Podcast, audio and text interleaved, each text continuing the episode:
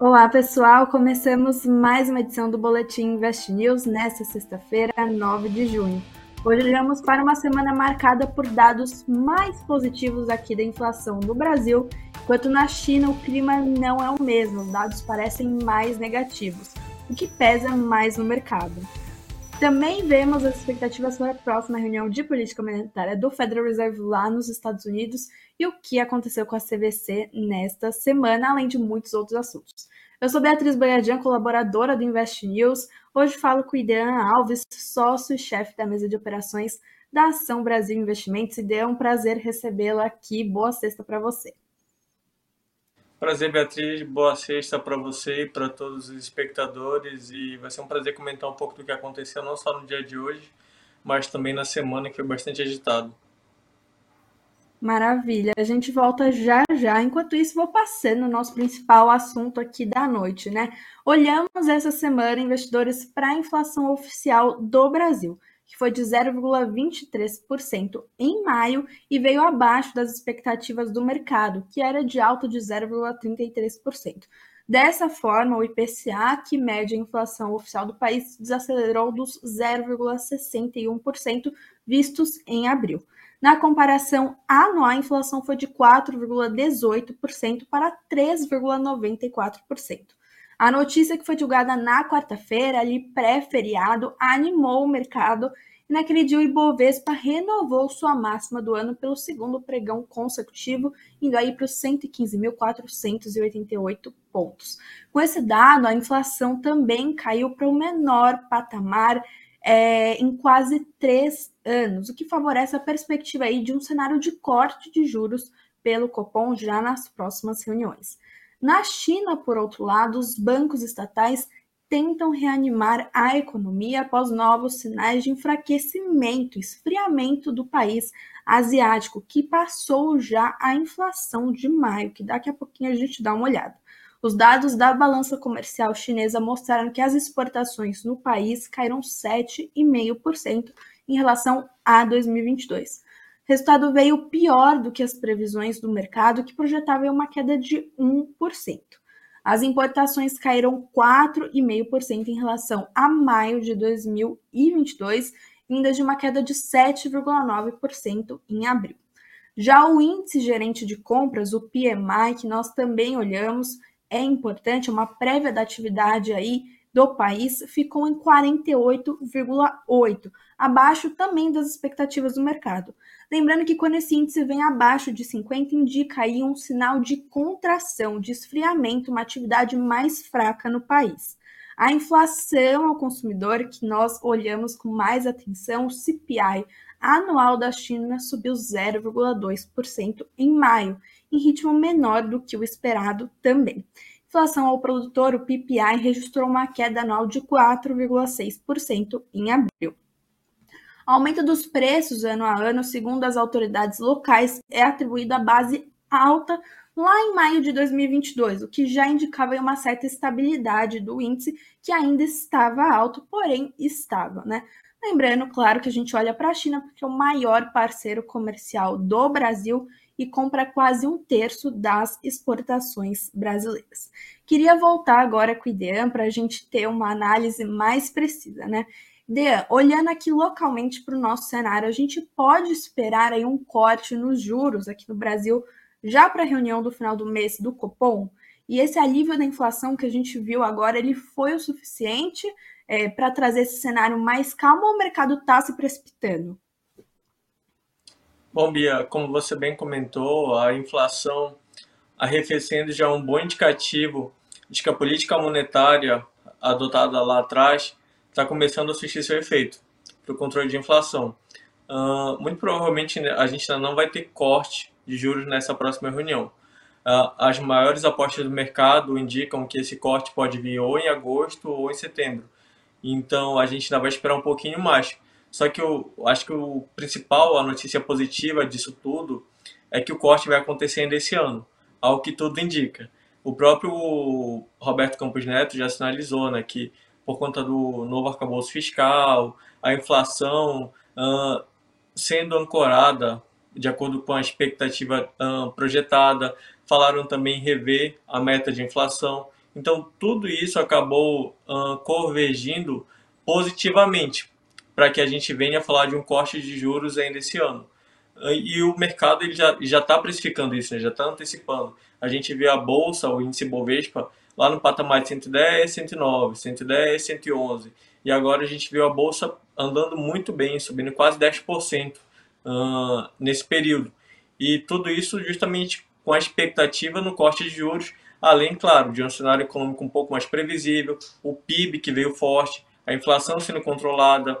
Então a gente começa a ver no cenário muito mais dados positivos do que negativos. Se a gente pensar no final do ano passado, em que a gente tinha um prognóstico muito, uh, muito não tão otimista para 2023, o que está acontecendo na prática está tá sendo melhor que o esperado e isso que tem animado bastante investidores na Bolsa de Valores.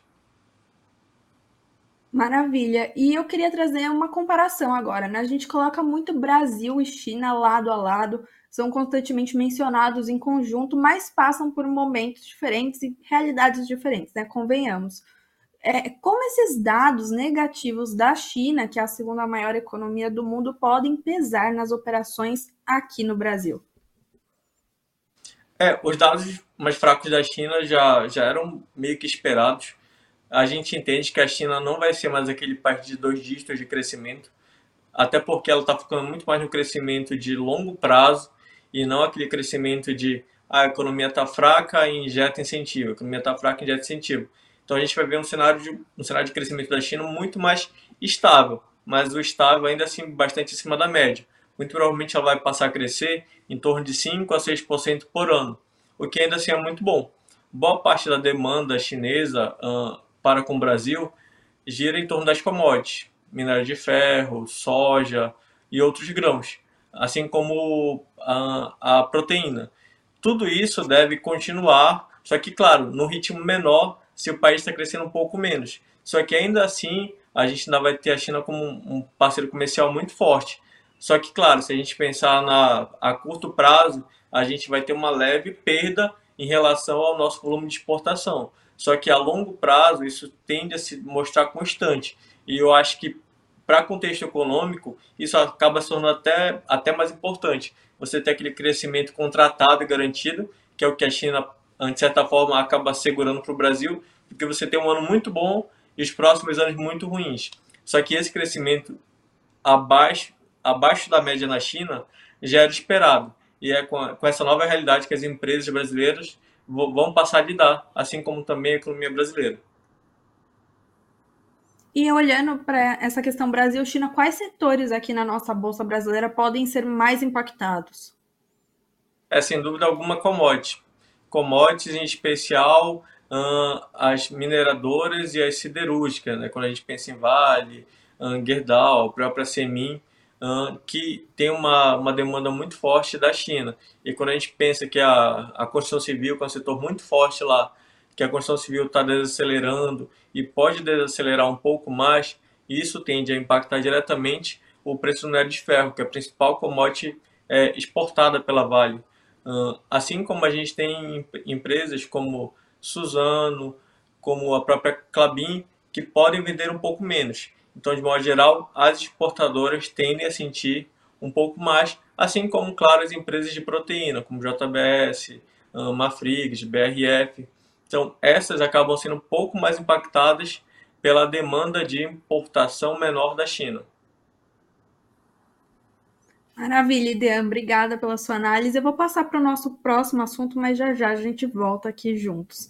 Bom, investidores, outro assunto que tomou a atenção do mercado foi o anúncio do Desenrola, programa anunciado pelo ministro da Fazenda, Fernando Haddad, né? O Desenrola, programa aí do governo Lula, de renegociação de dívida dos brasileiros com renda de até dois salários mínimos.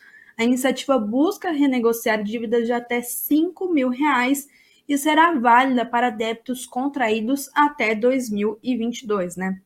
A expectativa do governo com esse programa é que ele alcance cerca de 30 milhões de, de, de, pessoas, né, de brasileiros. Esses cadastros né, para as renegociações do programa se iniciam em julho, mas o consumidor provavelmente terá de esperar aí alguns meses para de fato dar início a essas renegociações.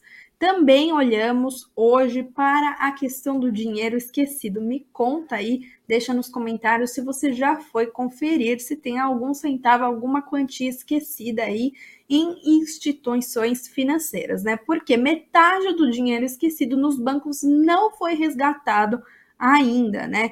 Mais da metade dessa quantia que pode ter ficado numa instituição financeira ainda não foi resgatada por pessoas ou empresas desde que o Banco Central criou o sistema de resgate de valores a receber, o SRV. Né?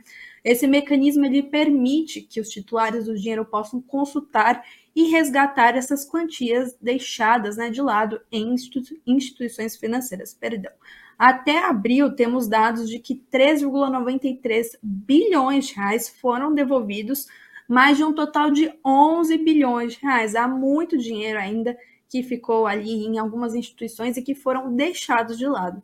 E os bancos são os principais detentores dessas quantias, né, que ainda não foram devolvidas, com mais de 4,1 bilhões de reais seguidos por administradoras de consórcios, cooperativas, financeiras e instituições perdão, de pagamentos. Outro, outro é, assunto perdão, que ficou na mira do mercado foram os preços do petróleo. Né? Os preços do petróleo caíram mais de um dólar por barril nessa sexta-feira, hoje, marcada a segunda semana consecutiva de recuo aí, né? Muito disso vem dos dados negativos da China que a gente estava falando agora, que reforçam dúvidas sobre o crescimento da demanda após uma decisão da Arábia Saudita de é, cortar a produção de petróleo.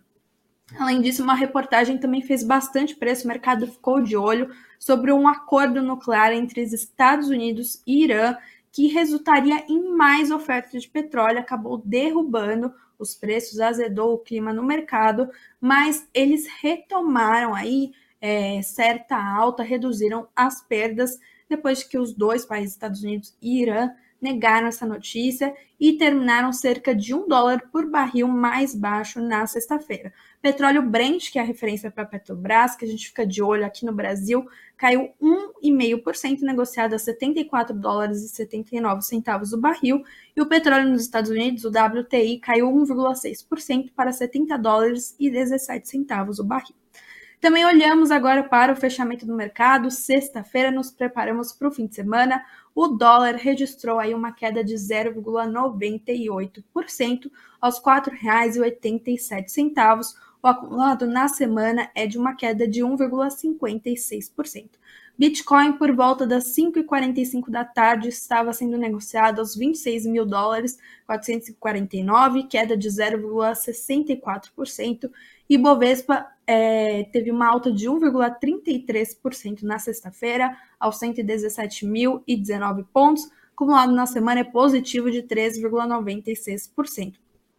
As ações de destaque dessa sexta-feira do lado negativo, temos Iguatemi caindo 2,17%, Desco em queda de 1,92% e 3R Petróleo caindo 1,84%. Já do lado positivo, Petrobras em alta de 4,88%, Gol subindo 7,28% e a CVC, que a gente fala já já, subindo 9,86%.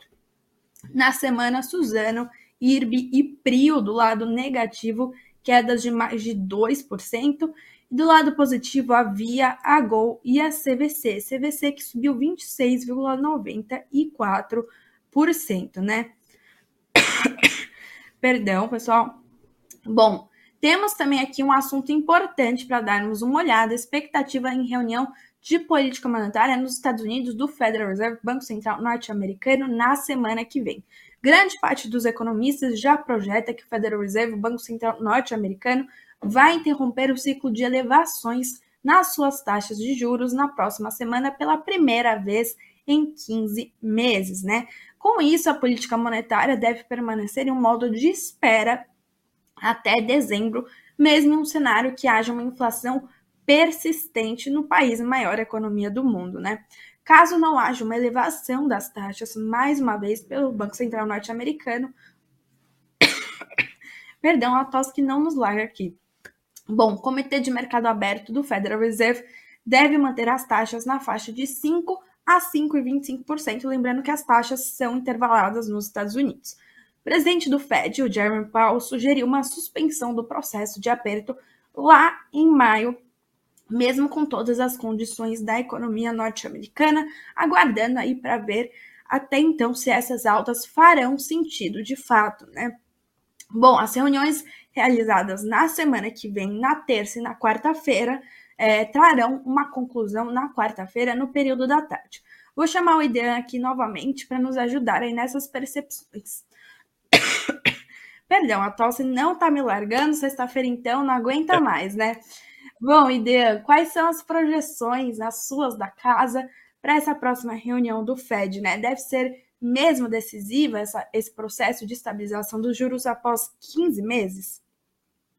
Legal, Bia, bebe uma água, bebe uma água.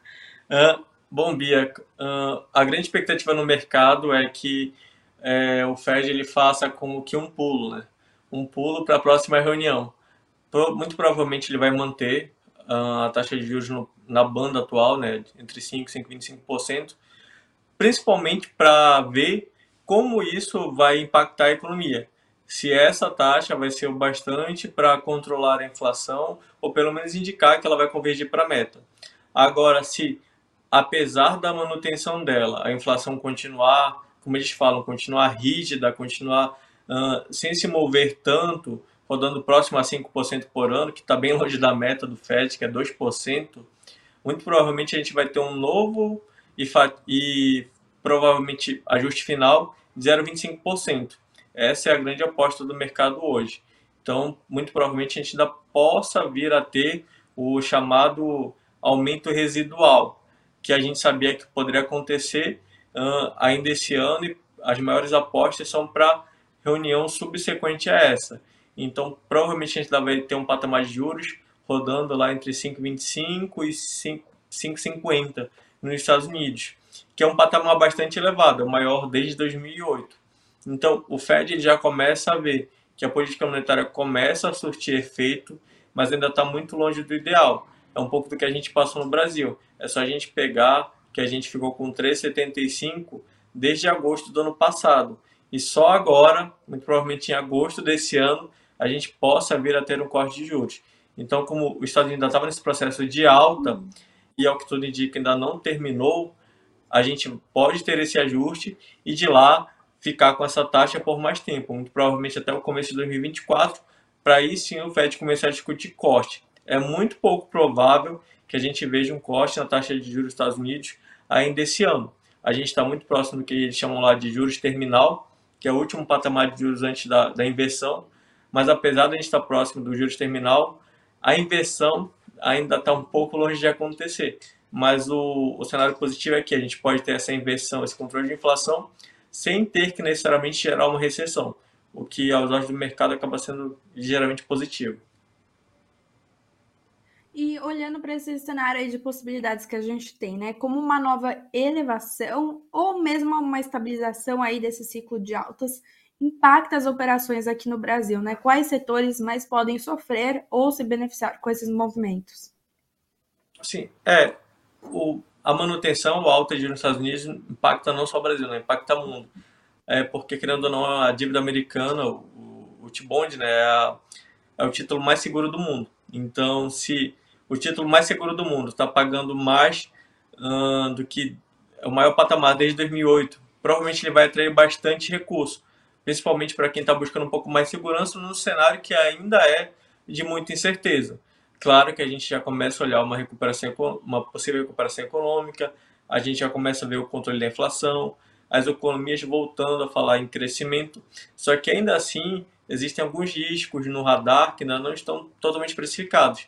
Então, para muitos investidores, principalmente para o investidor estrangeiro, para o investidor institucional, é melhor ganhar 5% em dólar do que tomar risco, caso o cenário mude drasticamente e machucar a carteira. Então a gente ainda vê essa postura um pouco mais defensiva do investidor estrangeiro. E isso afeta, logicamente, os países emergentes, incluindo-se o Brasil, já que para o investidor estrangeiro é melhor buscar papéis defensivos, buscar papéis teoricamente mais seguros e economias também mais seguras uh, do que fazer uma aposta um pouco mais arriscada, mais arrojada. Então ainda não chegou aquele momento que a gente, a gente chama de rotation, né, de rotação, em que você sai de, de papéis, de ativos mais seguros, seja eles em renda fixa ou seja em bolsa de valores, para aí sim buscar ativos mais arriscados que gerem um pouco mais de alfa, né, um retorno um pouco mais alto. Então, os juros altos nos Estados Unidos acaba dragando, de certa forma, o dinheiro da renda variável, não só nos Estados Unidos, mas no mundo. Obrigada, Idean, pela sua análise. Eu quero dar uma olhadinha agora para o nosso cenário local antes da gente se despedir, né? Eu acho que o papel da CVC chamou bastante atenção na semana, mas hoje também, liderando aí as altas do Ibovespa, depois de confirmar a contratação do Citigroup e do Itaú BBA uma potencial oferta primária de ações, né? A CVC busca captar pelo menos 200 milhões de reais na oferta primária e que vai permitir entrega de bônus de subscrição que concede acionistas direito de subscrever uma ação no prazo e preço a serem determinados pela CVC e também essa oferta poderá incluir lotes de ações adicionais ou suplementares. Tudo isso faz parte aí de um, uma série de iniciativas que a CVC está trazendo para trazer um aumento de capital né, para amortização da dívida que já supera 616 bilhões. Ideia, eu queria sua visão sobre essa ação, né? Qual a sua visão sobre a companhia, sobre a CVC neste momento e o que esperar das ações diante dessas movimentações? É, o mercado, como a própria cotação mostra, né, acabou vendo com bons olhos hum, todo esse esforço da empresa em se reorganizar, não só não só pela injeção de recurso, né, que a que esse follow-on pode representar, um recurso importante porque o caixa já vinha bastante prejudicado, né, bastante comprometido desde a época da pandemia. E não só isso, a gente também teve o compromisso do fundador em fazer um aporte nesse follow-on em torno de 70 milhões de reais, o que mostra que o fundador continua acreditando e literalmente investindo na empresa, assim como a gente teve a troca do CEO, né? E é um CEO que é formado na casa, já tem bastante, bastante, bastante tempo de casa e alguém que pode ajudar a CVC nessa nova fase, né? nessa, nessa fase de recuperação ainda, já que os produtos, no caso as passagens, ficaram mais caras, os passeios ficaram mais caros, então, de certa forma, a margem diminuiu. Só que em compensação, a gente tem um, um apetite do cliente cada vez maior por viajar, aquele desejo de consumo represado. E é isso que a, a CVC está tentando capturar. Então, para isso, ela precisa de recurso para poder negociar, claro, me, melhores, melhores pacotes, para que o consumidor final ele volte a, a comprar, a ter maior interesse pelos pacotes da CVC. Porque houve também um grande temor dentro do setor de turismo, né? já que algumas empresas estavam prometendo, estavam vendendo muitos pacotes e não estavam entregando. Só que a CVC ainda, ainda dispõe de uma marca muito prestigiada. E essa marca e essa recuperação do setor, e claro, com essa mudança de gestão, gestão de recurso, acaba trazendo um novo ânimo para a empresa. E é o que a gente pode ver na cotação. E se a gente com, é, verificar que a recuperação do setor de fato pode vir, talvez a CVC possa respirar com um pouco mais de calma. Porque o que ela precisa agora é não só do gasto financeiro, mas voltar a ter aquela receita, aquela venda um pouco mais recorrente, um pouco mais consistente. E é isso que a gente começa a ver. E se isso aparecer nos, bal nos balanços, nos números, o mercado ele vai, vai continuar dando esse voto positivo muito provavelmente. Então essa tendência de alta que a gente observou na última semana, ela pode persistir. É, se a, a empresa ela continuar entregando é, essa expectativa que o mercado está antecipando, hum, tudo indica que a perspectiva para ela continua sendo positiva. Mas, novamente, isso precisa aparecer em balanço, porque o mercado ele dá o voto, o voto da dúvida positivo, só que, claro, se isso não vier no resultado, ele também acaba, acaba descontando isso no preço. E tá certo, né? Bom, nós por aqui do Invest News continuamos acompanhando todos esses assuntos Dea, muito obrigada pela sua participação, toda a colaboração. Eu vejo vocês na semana que vem. Se você ainda não está inscrito no nosso canal, deixe a sua inscrição, seu like, seus comentários. Nós nos vemos nas próximas. Um bom final de semana a todos e até mais.